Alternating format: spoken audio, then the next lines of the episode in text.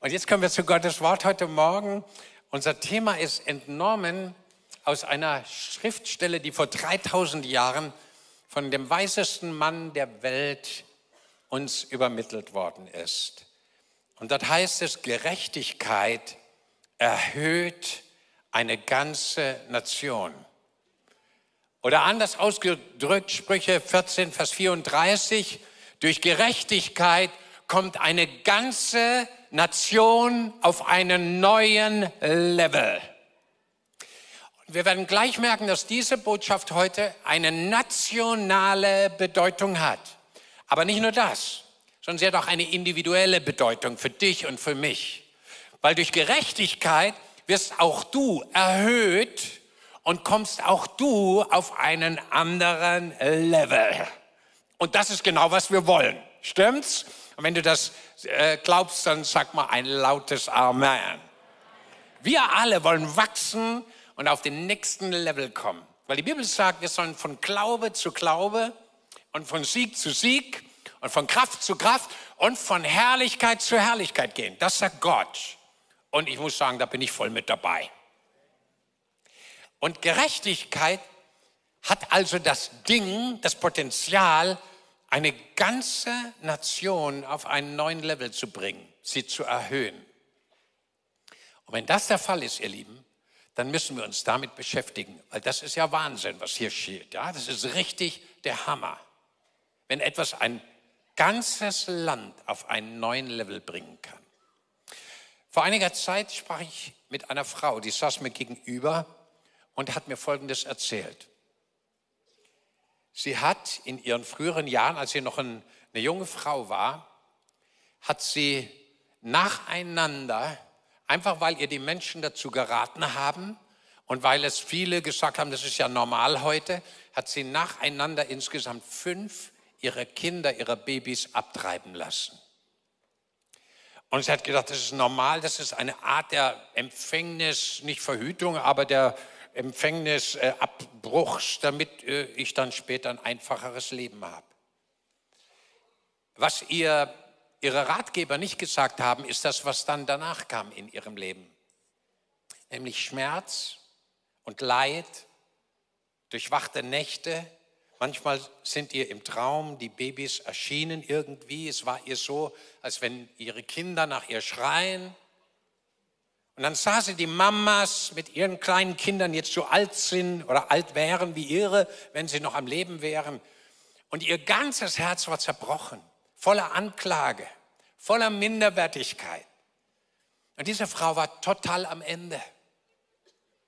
Und als sie mir gegenüber saß, hatte ich den Eindruck, ihr etwas zu sagen, worüber ich jetzt auch in den nächsten Minuten sprechen werde, was wir nichts, das Joch der Anklage, das Joch der Verdammnis, das Joch der Minderwertigkeit, das Joch, das Menschen klein und kaputt machen will, zerbricht. Und dazu ist Jesus gekommen, die Werke des Teufels zu zerstören. Und dich und mich und jeden, der leidet unter dem Druck dessen, was er früher mal falsch gemacht hat, der dran kaputt geht und der innerlich klein gemacht ist und sich nicht zur Blüte, zu dem entfalten kann, wozu Gott ihn berufen hat, Jesus gekommen, um genau das zu zerbrechen und dir das Leben zu geben, was in der Freiheit und Herrlichkeit der Kinder Gottes gelebt werden soll. Deswegen müssen wir uns beschäftigen mit dem, was ist denn Gerechtigkeit? Was ist denn das Ding, was eine ganze Nation erhöht? Und jetzt würde ich gerne etwas tun mit uns allen heute Morgen. Ich würde gerne versuchen, mal Gerechtigkeit zu definieren was gar nicht so einfach ist. Und zwar Gerechtigkeit zu definieren, nicht als eine soziale Gerechtigkeit, die ist auch wichtig, ja, aber das ist nicht mein Thema heute. In der Kirche hier müssen wir lehren, was Gott unter Gerechtigkeit versteht. So, ich werde in den nächsten Minuten nicht über das sprechen, was Philosophen sagen, wie man über Gerechtigkeit diskutieren kann und wie man es definieren soll, sondern wir wollen direkt schauen, was sagt Gott über Gerechtigkeit. Are you ready? Okay, dann gehen wir mal los. Ihr Lieben, die Definition von Gerechtigkeit, wie sie uns aufs Herz kommt, wenn wir die Heilige Schrift lesen. Und das ist richtig spannend. Erstens, Gerechtigkeit ist sowas wie ein harmonischer Zustand vollkommenen Rechts. In dem deutschen Wort Gerechtigkeit stecken ja zwei Worte drin. Recht und richtig. Und Gerechtigkeit ist so wie ein wunderschöner harmonischer Zustand, in dem man sich befinden kann, in dem sich übrigens auch Gott befindet, in dem es total richtig und rechtsmäßig zugeht. Und in diesem Zustand, wo also etwas total richtig ist, rechtens und in Ordnung ist, wir würden auf Neudeutsch sagen, wo alles okay ist. Gerechtigkeit ist ein Zustand, wo alles okay ist, wo der keine Sorgen mehr machen muss. Alles ist in Kontrolle, alles ist in Ordnung, alles ist richtig, alles ist rechtens. Das ist Gerechtigkeit. In diesem Zustand gibt es, und das ist das Schöne, nichts Unrechtes, nichts Falsches. Wenn irgendwo Gerechtigkeit ist, wenn du in die Bibel reinguckst, gibt es keine Parteiung, oh, ich bin für den und gegen den und ich, ich spiele den einen gegen den anderen aus. Wie das manchmal vor weltlichen Gerichten passiert, ja, da wird manchmal unrechtes Gericht gesprochen. Das gibt es bei Gottes Definition von Gerechtigkeit nicht. Und mal ganz ehrlich, ihr Lieben, das finde ich sehr beruhigend total entspannend. Irgendwie spürt man, wow, da kommt etwas an Atmosphäre rüber. Im menschlichen Herzen, wenn er über diese Dinge hört, sagt, sein Zustand, ein harmonischer Zustand, wo vollkommen alles recht läuft, wo dir keine Sorgen machen musst, wo alles okay ist, alles richtig und rechtens ist, wo es kein Unrecht, kein falsches Ding, keine Partei mit im Spiel ist, das finde ich cool. Und dann steht da noch was. Negative Folgen sind deswegen, weil alles eben richtig ist und recht ist, nicht zu befürchten. Und das liebe ich.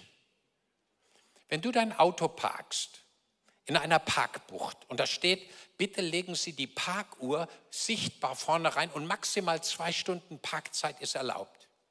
Und du legst sie da rein und nach einer Stunde 59 Minuten kommst du zurück.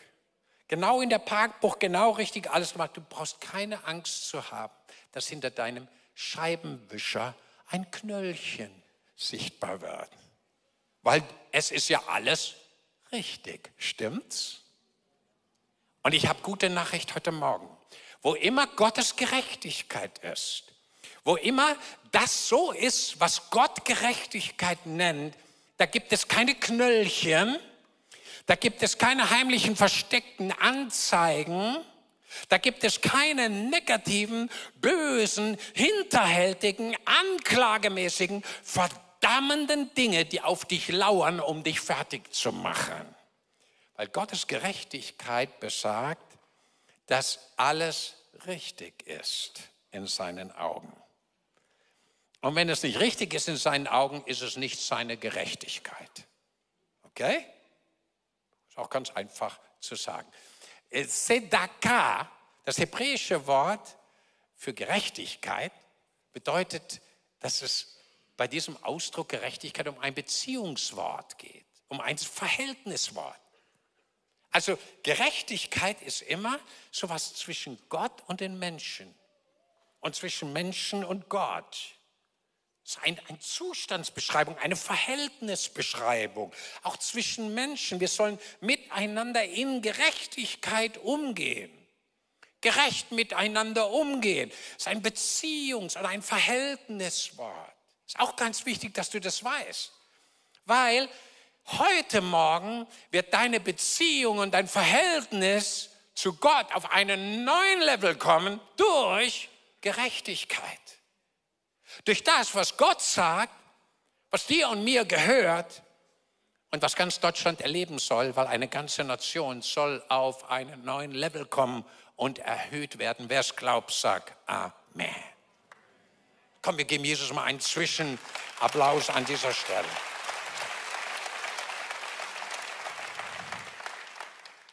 Gerechtigkeit erhöht also eine Nation und dich selber.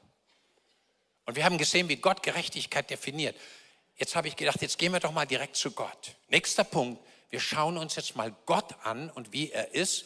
Und zwar nur einen Aspekt, nämlich den seiner Gerechtigkeit. Ich habe es uns mal aufgeschrieben. Das Erste, was die Bibel sagt, ist, dass Gott selber vollkommen gerecht ist. Das bedeutet, es gibt nichts Ungerechtes bei Gott. Das ist ganz wichtig, dass du das weißt. Zweitens, Gott wird sogar genannt ein Gott der Gerechtigkeit. Er ist also der absolute Fachmann und der Inbegriff von dem, was Gerechtigkeit, also was richtig und rechtens ist. Das heißt, wo immer dir Gott begegnet, begegnet dir das, was richtig ist und gut ist für den Menschen und was dem Menschen wohltut. Das ist ganz wichtig. Es ist nicht der Gott, wie ich früher dachte, oh, komm bloß nicht zu nah an ihn ran, weil wenn du was Falsches tust, gibt es eins mit dem Baseballschläger über die Rübe. So dachte ich über Gott. Aber dass Gott genau das Gegenteil ist, dass er alles in mir zur Gerechtigkeit bringen will, das habe ich damals nicht gecheckt. Drittens, all sein Tun ist voller Gerechtigkeit. Mit anderen Worten, alles, was Gott anpackt, wo er hingeht, was er unternimmt, was er, wie er handelt mit Menschen oder mit sich selber oder mit anderen, alles geschieht voller Gerechtigkeit. Viertens, sein Wesen ist durchdrungen von Gerechtigkeit. Du musst dir das so vorstellen, Gott von Kopf bis Fuß, seine ganze Persönlichkeit besteht aus Gerechtigkeit. Wenn du so eine Holzfigur aus einem Baumstamm rausklopfst als ein Bildhauer und so eine Holzfigur da draus entsteht. Ich habe neulich da so eine gesehen, ja unglaublich künstlerisch gemacht mit kleinsten Details. Dann besteht die ganze Figur am Ende aus Holz. Und du musst dir vorstellen, Gott besteht von Kopf bis Fuß aus Gerechtigkeit. Alles an ihm ist gerecht, ist richtig, ist okay, ist in Ordnung. Bei Gott gibt es nichts, was nicht in Ordnung ist. Alles in ihm und um ihn, in seinem Wesen, seiner Persönlichkeit, besteht aus Gerechtigkeit pur. Das finde ich faszinierend. Fünftens, Gott liebt Gerechtigkeit. Er liebt es. Ich habe mir überlegt, warum liebt Gott Gerechtigkeit? Ich glaube, ich habe eine Antwort gefunden, weil er es selber so cool findet. Er lebt seit Jahrtausenden, Jahrmillionen in Gerechtigkeit und er spürt, das ist der Zustand, in einem Zustand, wo alles in Ordnung ist, wo alles richtig ist, alles okay ist, das ist der Zustand, der der schönste Zustand ist, den es überhaupt auf der Erde und im Himmel und im Universum geben kann. Er liebt Gerechtigkeit. Und dann sagt Gott, ich denke in Kategorien der Gerechtigkeit. Alles, was Gott denkt, also wenn er jetzt zum Beispiel gerade in dem Augenblick an dich denkt, an dich am Livestream denkt, in dem Moment denkt er in Kategorien der Gerechtigkeit, sagt, was kann ich tun, dass Gerechtigkeit in diese Gemeinde, in diese Kirche, in diese Stadt, in dieses Land, überall hineinkommt. Meine Gerechtigkeit. Gott plant und, und denkt in Kategorien, wo kann ich was richtig machen? Wo kann ich es okay machen? Wo kann ich was in Ordnung bringen, dass es recht ist und richtig ist? Das ist, was Gottes Herzschlag ausmacht. Und Gott, das liebe ich, er kann nichts Ungerechtes tun. Ich meine, wir alle wissen inzwischen, wenn wir länger hier in die Gottesdienste kommen, und es ist gut, wenn du noch viele, viele Jahre und Jahrzehnte in die Gottesdienste kommst, wir müssen hier mehr aufstuhlen, habt ihr das gemerkt? Es passen fast keine Leute mehr hier rein. Weißt du was? Wenn du länger herkommst, hast du eins festgestellt. Gott kann alles. Gott kann alles. Außer einer einzigen Sache. Er kann nicht lügen. Er kann nicht was Ungerechtes tun. Er kann nicht was tun, was nicht in Ordnung ist. Er kann nicht etwas Ungerechtes fabrizieren. Das kann er nicht, weil es seinem Wesen und seiner Persönlichkeit widerstrebt. Und das finde ich cool. Also mit anderen Worten, ich unterbreche mal ganz kurz, ganz wichtig jetzt. Wenn hier jemand ist, der Gott noch nicht kennt, und du kommst, du begegnest Gott draußen auf der Straße. Ja, man kann ihn ja nicht sehen, aber man kann ihm trotzdem draußen begegnen. Du begegnest Gott, von weitem siehst du ihn schon, wie er die Straße entlang kommt, dann musst du eins wissen. Er wird alles tun können, alles Gute für dich tun können, aber er wird nicht eine Sache nicht tun können und das ist Unrecht. Und das beruhigt mich total. Er wird dir nie etwas Unrechtes tun. Never, ever. Und das Letzte, und das liebe ich, er plant für den Menschen Gerechtigkeit. Wenn er an dich denkt, an mich denkt, wenn Gott an Deutschland denkt, an Europa, an die ganze Welt, er denkt in Kategorien und plant in Kategorien von Gerechtigkeit. Er sagt, wie und wo und wann kann ich Gerechtigkeit dorthin bringen? Nach Europa, nach Afrika, nach Asien. Wo kann ich Gerechtigkeit platzieren? Wie, über welche Wege, über welche Medien, über welche Möglichkeiten kann ich meine Gerechtigkeit platzieren, wo sie noch nicht angekommen ist? Ich liebe das. Und jetzt kommen wir zu einem kleinen Ausflug in die Geschichte. Ich möchte mit uns ganz kurz mal Millionen von Jahren der Historie von Gerechtigkeit durchgehen, innerhalb von ein paar Minuten. Die Historie von Gottes Gerechtigkeit, und zwar in fünf Akten. Akt Nummer eins. Wir sehen Gott seit Ewigkeiten auf dem Thron des Universums. Erster Akt. Er sitzt dort zu seiner Rechten, sein Sohn Jesus. Die Engel, alles um ihn herum im Thronsaal, Milliarden von Engeln. Alles, was dort geschieht, alles, was im Universum geschieht, damals, vor Milliarden Jahren, weil Gott ist ja schon von Ewigkeit zu Ewigkeit da. Vor Milliarden Jahren, alles, was passierte, war gerecht, war in Ordnung, war okay, war richtig so. Es war voller Gerechtigkeit. Akt Nummer zwei. Gott hatte einen Plan. Gott hatte einen Plan, als er den Menschen schuf und ihn auf die Erde setzte und dieser Mensch leider, leider, leider in Sünde fiel und so die Sünde über die ganze Menschheit kam, er hatte einen Plan. Weil er Gerechtigkeit auf dem Schirm hat, dachte er, ich möchte der ganzen Menschheit von Adam an bis in alle Zukunft, ich möchte den Menschen den Weg zur Gerechtigkeit ermöglichen. Und so kam die Zeit, wo er einem Mann namens Mose etwas gegeben hat, was von fortan, von diesem Zeitpunkt an, der Weg des Menschen in die volle Gerechtigkeit Gottes sein sollte. Und das war das Gesetz. Und die Bibel sagt uns ganz klar, wer dieses Buch des Gesetzes, wer all die vielen Gebote in diesem Buch, wer alle diese Gebote tut, der erlangt Gottes Gerechtigkeit.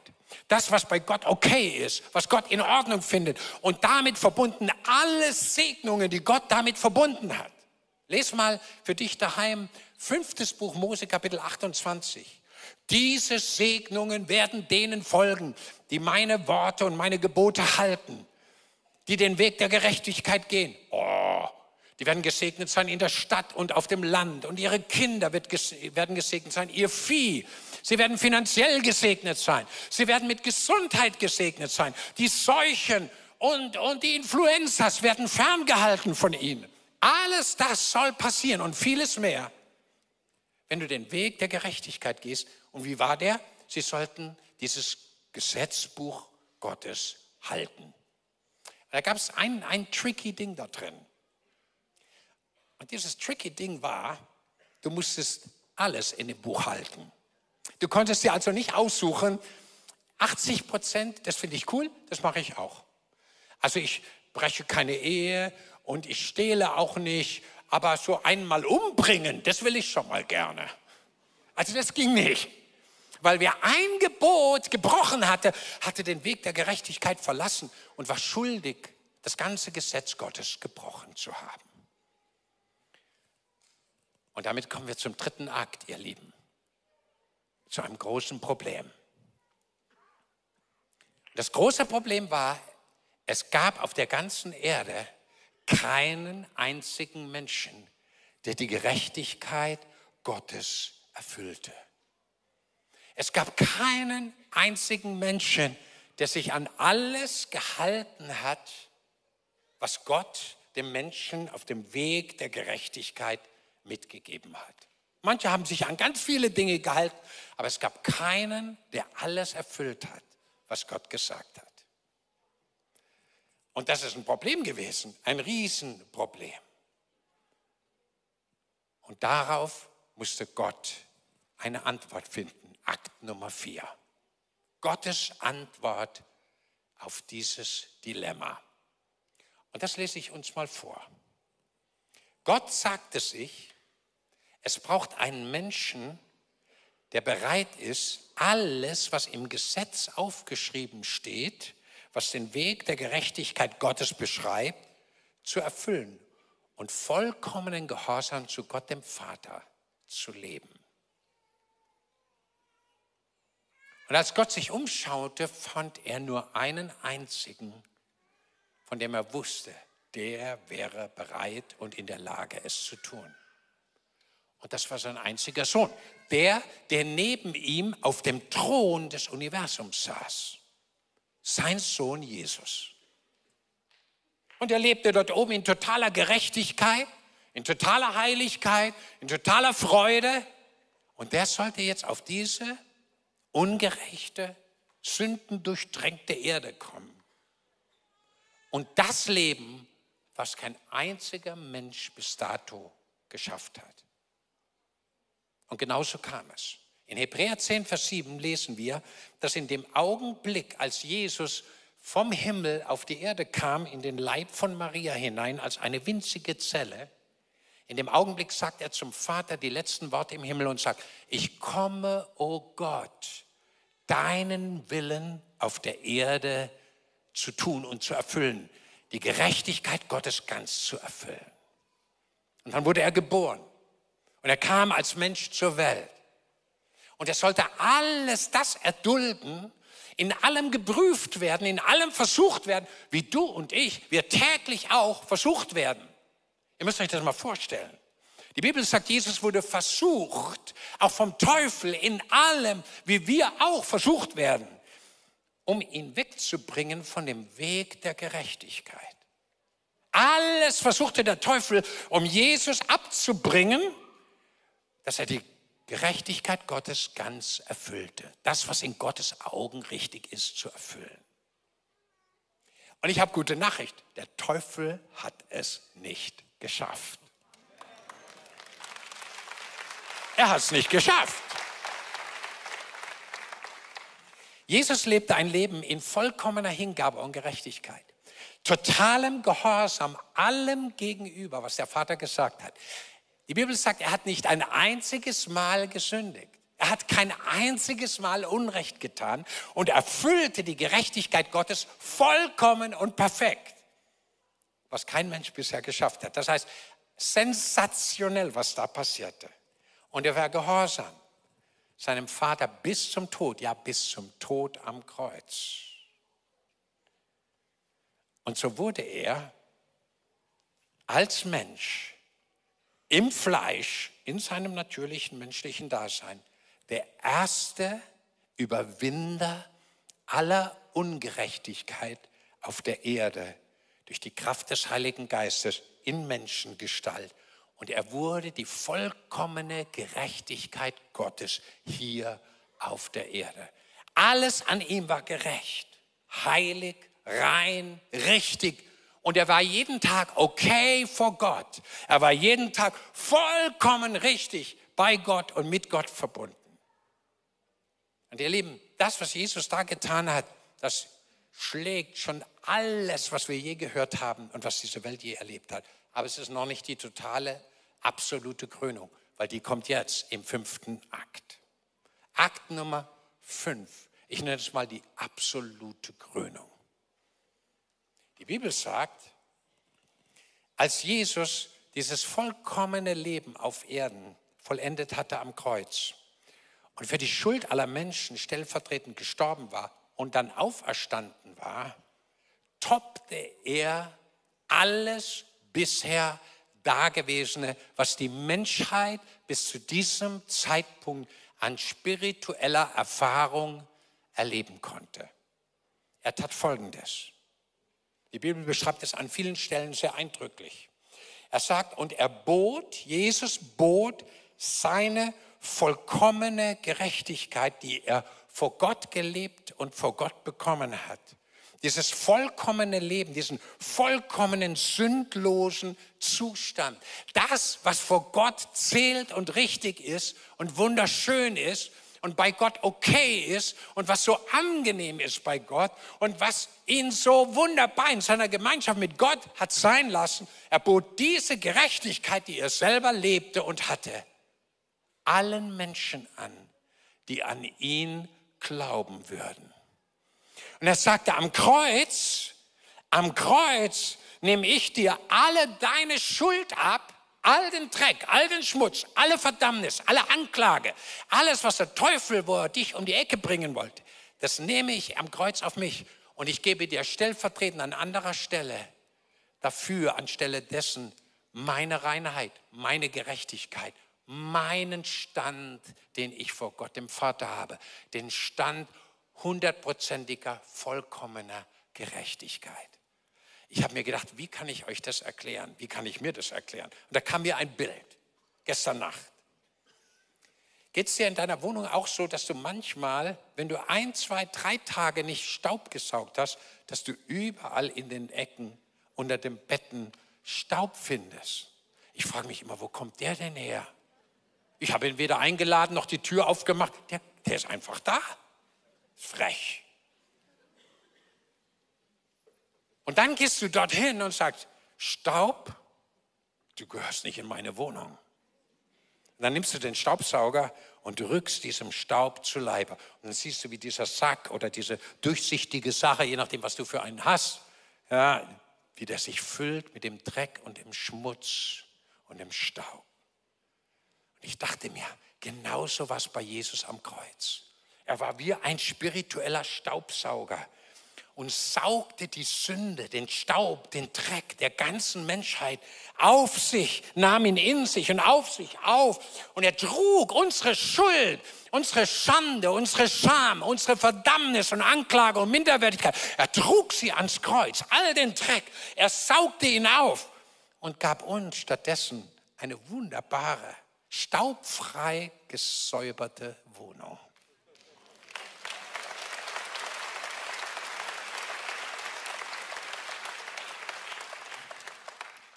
Die Hausfrauen jubeln jetzt. Und jetzt kommt der absolute Hammer und das alles umsonst. Er gab uns seine gerechte Position. Er gab uns seine totale Reinheit. Er gab dir und mir, die wir an ihn glauben, den Zustand der totalen Gerechtigkeit. Das heißt, wenn wir vor Gott stehen, gibt es keine Verdammnis mehr, weil das, was Jesus was wir nicht tun konnten, hat Jesus für uns getan. Er hat die Werke des Gesetzes erfüllt. Ihr Lieben, das Gesetz ist erfüllt. Es muss nicht mehr erfüllt werden. Wir stehen nicht mehr unter dem Joch des Gesetzes. Wir leben jetzt in einer neuen Realität, in der Realität des Geistes, wo Gerechtigkeit unser neuer Status ist, wo wir total rein und heilig, gerecht gemacht durch den Glauben und gewaschen durch das heilige Blut von Jesus vor Gott stehen ohne Anklage, ohne Verdammnis, ohne Minderwertigkeit, denn wir sind der neue Mensch. Das Alte ist vergangen. Siehe, Neues, Staubfreies ist geworden. Wir sind die Gerechtigkeit Gottes in Christus Jesus. Können wir unserem Vater im Himmel einfach einmal Danke dafür sagen?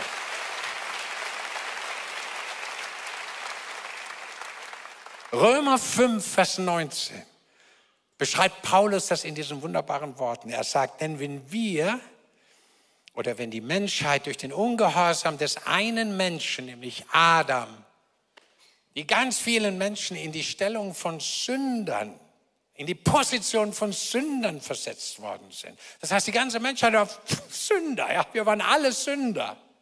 So werden wir auch durch den Gehorsam des einen, nämlich Jesus, durch sein gehorsames Leben, wo er die Bedingungen für hundertprozentige Gerechtigkeit erfüllt hat, werden wir die vielen in die Stellung von Gerechten versetzt. Gerechtigkeit ist eine Stellung vor Gott, ohne Verdammnis, ohne Anklage. Was in der Vergangenheit gelaufen ist, wo du vielleicht gemordet hast, wo du Dinge getan hast, der du dich heute schämst, wo du dir selber nicht vergeben konntest, ihr Leben. Gott sagt, wer an Jesus glaubt, ihn aufnimmt, der wird zur Gerechtigkeit Gottes in Christus Jesus. Das Haus ist staubfrei. Es ist, ja, ich würde mal sagen, wie sauber wie mit Meister Propper oder mit Ariel im Hauptwaschgang oder was auch immer. Weiß wie Schnee. Wisst ihr, wie das damals war in der Schule? Ich kann mich so gut erinnern. Ich war dabei, als der sogenannte Tintenkiller frisch auf den Markt kam. Kennt ihr den noch? Gibt es das heute noch? Keine Ahnung. Der Tintenkiller. Ich liebte dieses Ding. Das sah so harmlos aus wie ein normaler Stift. Auf der einen Seite blau, auf der anderen weiß wie Schnee. Und weil ich halt gekleckst habe und dann mit meinem Finger in die Tinte rein und dann der Finger wieder aufs Blatt Papier, da gab es oft viele, viele Verwischungen und schlecht geschrieben. Meine Schrift war auch nicht so schön, wie sie heute ist. Jesus macht alles schön. Und dann kam der Tintenkiller. Und dann konntest du das, was verschrieben war, was voller Flecken war, voller hässlicher Punkte auf deinem Blatt Papier, du setzte das Weiße drauf an und es verschwand in einem Augenblick. Und das Blatt war perfekt.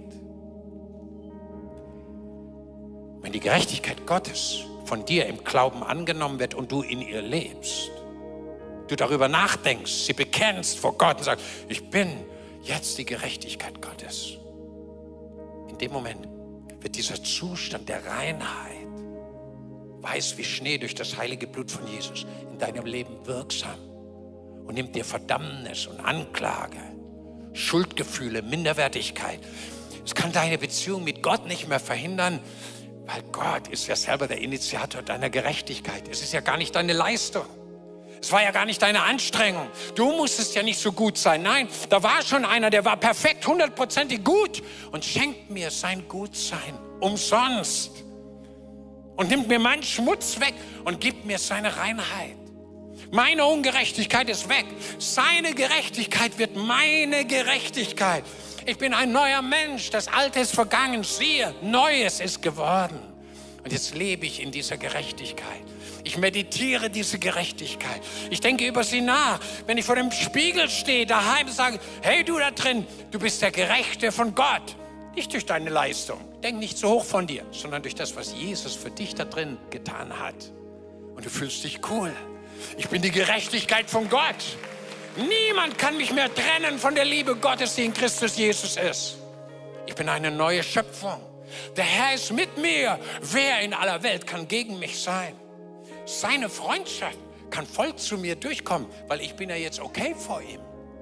Nicht durch meine Leistung, sondern durch Jesus, der in mich reingekommen ist mit seiner Gerechtigkeit. Er ist mir zur Gerechtigkeit und zur Heiligung geworden. Ich habe neue Kleider der Gerechtigkeit angezogen. Ein schönes Bild in der Bibel. Wir werden überkleidet mit weißen Kleidern. Im Raum des Geistes kann der Teufel sehen, dass du ein weißes Kleid der Gerechtigkeit anhast, wenn du zu Jesus gehörst und ihn im Glauben angenommen hast. Und er flüstert dir in dein Ohr, glaub bloß nicht, dass du gerecht bist, dass du ein weißes Gewand der Gerechtigkeit, du musst verdammt sein, du musst angeklagt sein, du musst Minderwertigkeit erleben und richtig, richtig am Boden kriechen wie eine Schlange, wie ich selber eine bin. So redet der Teufel. Gott sagt, relax. Das ist der Lügner von Anfang an. Du bist gerecht durch Jesus Christus. Du hast Kleider der Gerechtigkeit, weiß wie Schnee. Das Alte ist vergangen, siehe, Neues ist geworden. Und jetzt kannst du in Kühnheit zum Thron der Gnade kommen. Jetzt verstehst du das Wort, weil kein Unrecht mehr bei dir ist. Ja, aber Peter, Moment, Moment. Gestern habe ich noch gesündigt. Okay, ist doch allein schon diese Erkenntnis ist grandios, dass du es gecheckt hast, dass du gesündigt hast. Ich finde es immer schwierig, wenn wir sündigen und wir merken es gar nicht, dass wir sündigen. Das ist so wie im Zug, ja, du fährst nach Hamburg, du willst nach Hamburg und dann in Rom erst merkst du, dass du in den falschen Zug gestiegen bist, ja, in die falsche Richtung. Ist einfach doof. Aber wenn wir merken, wir haben gesündigt, das ist ja schon mal riesig, dann brauchst du nur noch Folgendes zu sein. Du kannst sagen, Jesus, bitte vergib mir. Es war echt nicht gut. In diesem Augenblick vergibt er dir und reinigt dich von jeder Ungerechtigkeit. Und du lebst weiter dein Leben der Gerechtigkeit. Guck mal, was passiert, wenn wir dieses Leben der Gerechtigkeit leben. Was passiert, wenn du im Bewusstsein dieser Gerechtigkeit lebst? Das Frieden mit Gott, Römer 5, Vers 1. Die Bibel sagt, Römer 5, Vers 17, Du wirst im Leben herrschen in Christus Jesus. Du wirst das Leben kontrollieren und nicht das Leben wird dich kontrollieren. Wenn du in der Fülle seiner Gerechtigkeit lebst und die Gnade Gottes für dich annimmst. Epheser 6,14. Es wird Schutz für dein Herz vor den Attacken des Feindes geben. Es ist wie ein Brustpanzer der Gerechtigkeit. Es beschützt dein Herz. Ich glaube, dass Gott gerade jetzt Menschen am Herzen heilt, die ganz neu diesen Brustpanzer der Gerechtigkeit anziehen. Es bedeutet Schutz für dein Herz, wenn du in der Gerechtigkeit Gottes lebst und sie über dir bekennst und an sie glaubst. Vielleicht kann jemand Amen sagen an dieser Stelle. Psalm 37, 29. Gerechte werden das Land erben. Gott hat ein verheißenes Land für dich und für mich. Und die, die in der Gerechtigkeit leben, die werden dieses Land auch einnehmen. Ja, du sehnst dich nach einem Freund, nach einer Freundin. Du sehnst dich nach finanzieller Versorgung. Die, die an die Gerechtigkeit Gottes glauben, sie werden das Land erben. Nicht vielleicht, die werden es erben. Aber du musst im Bewusstsein haben, ich bin die Gerechtigkeit Gottes. Jesus hat für mich hundertprozentige Gerechtigkeit vor Gott erworben. Ich stehe jetzt vor Gott als total richtig, total okay, total gerecht, total heilig. Und nicht durch meine Leistung, sondern durch das, was Jesus für mich getan hat. Kann jemand Amen sagen an dieser Stelle? Ich stehe vor Gott in Kühnheit und in Liebe und in Klarheit. Sprüche 3,33, das Haus der Gerechten. Deine Familie wird gesegnet werden. Sprüche 28,1. Der Gerechte ist stark wie ein Löwe. Der Gottlose flieht, auch wenn niemand ihn jagt, sagt die Bibel. Der Gerechte ist stark wie ein Löwe. Und Psalm 34, 18. Wenn die Gerechten schreien, wenn die, die an die Gerechtigkeit Gottes in ihrem Leben glauben, dass sie gerecht gemacht sind, dann werden sie erhört von Gott. Verstehen wir jetzt, warum Gerechtigkeit eine ganze Nation erhöhen kann? Da kommt Friede, Erbschaft, Herrschen. Da kommt Segen, Stärke wie ein Löwe. Da kommt Gebetserhörung. Für ein ganzes Land, aber auch für dich individuell. Und der Zeitpunkt ist gekommen, wo wir alle eingeladen sind von Gott, dem Heiligen Geist. Ich spüre ihn so stark überall, auch am Livestream, gerade jetzt, mächtig, mächtig, mächtig, die Kraft Gottes, wo der Heilige Geist uns einlädt, dass wir das nochmal ganz neu festmachen mit der Gerechtigkeit sagen, okay, okay, ich muss hier nicht irgendwas, Leistung, irgendwas, sondern Jesus hat für mich die Gerechtigkeit erworben. Ich bin jetzt die Gerechtigkeit, die vor Gott gilt. Ich bin okay vor Gott, ich bin richtig, ich bin recht vor Gott. Darf ich uns einladen, dass wir zusammen aufstehen?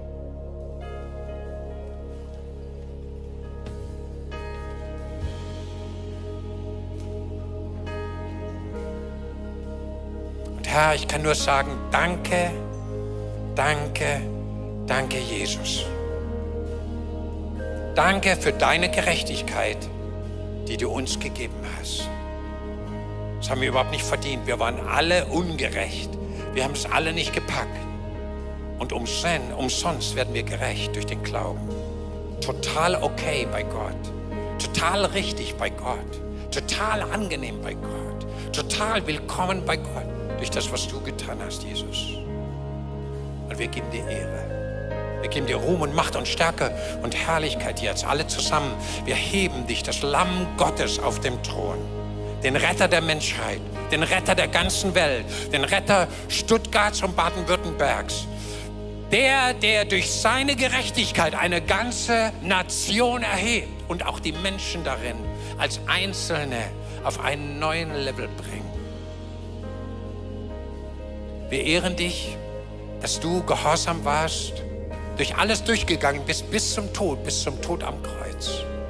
Wir ehren dich, dass du den Kopf der Schlange, des Anklägers, der uns immer verdammt hat, dass du den Kopf des Teufels zertreten hast. Wir danken dir, dass du die Mächte der unsichtbaren negativen Welt außer Kraft gesetzt hast und über sie triumphiert hast am Kreuz von Golgatha. Und dass du gerufen hast, es ist vollbracht. Wir danken dir, Herr, dass Deutschland und dass Europa eine Zukunft hat mit dir. Wir danken dir, dass du gekommen bist, die Werke der Finsternis zu zerstören und dein Königreich aufzurichten in Kraft und Macht und Herrlichkeit. Und wir sagen heute Morgen Ja zu deinem Wort. Wir sagen Ja zu der Gerechtigkeit, die du uns gegeben hast. Wir sagen Ja zu dem Werk unseres Herrn Jesus Christus für ganz Deutschland und die ganze Menschheit. Und wir geben dir Ehre, Herr, und Ruhm und Macht und Stärke und Herrlichkeit. Und wisst ihr, wie wir das jetzt tun werden, ihr Lieben? Ich wünsche mir so, dass wir das richtig zum Ausdruck bringen können. Ich meine, das ist so der Hammer, was Jesus getan hat. So unfassbar groß, so stark. Seine ganze Nation dadurch erhoben werden kann.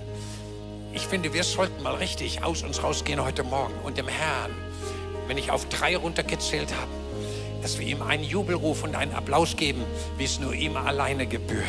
Weil er hat uns gerecht gemacht. Und alle, alle Menschen, Millionen Menschen in Deutschland haben die Möglichkeit, in diesen Stand, in diese Stellung vor Gott hineinzukommen und ewiges Leben zu bekommen. Ich zähle mal runter. Drei. Bist du bereit? Der Herr wartet auf deinen Lobpreis. Zwei. Und deine Ehre und deine Stimme und dein Klatschen. Und jetzt lass uns mal richtig dem Herrn den Jubelruf geben heute Morgen.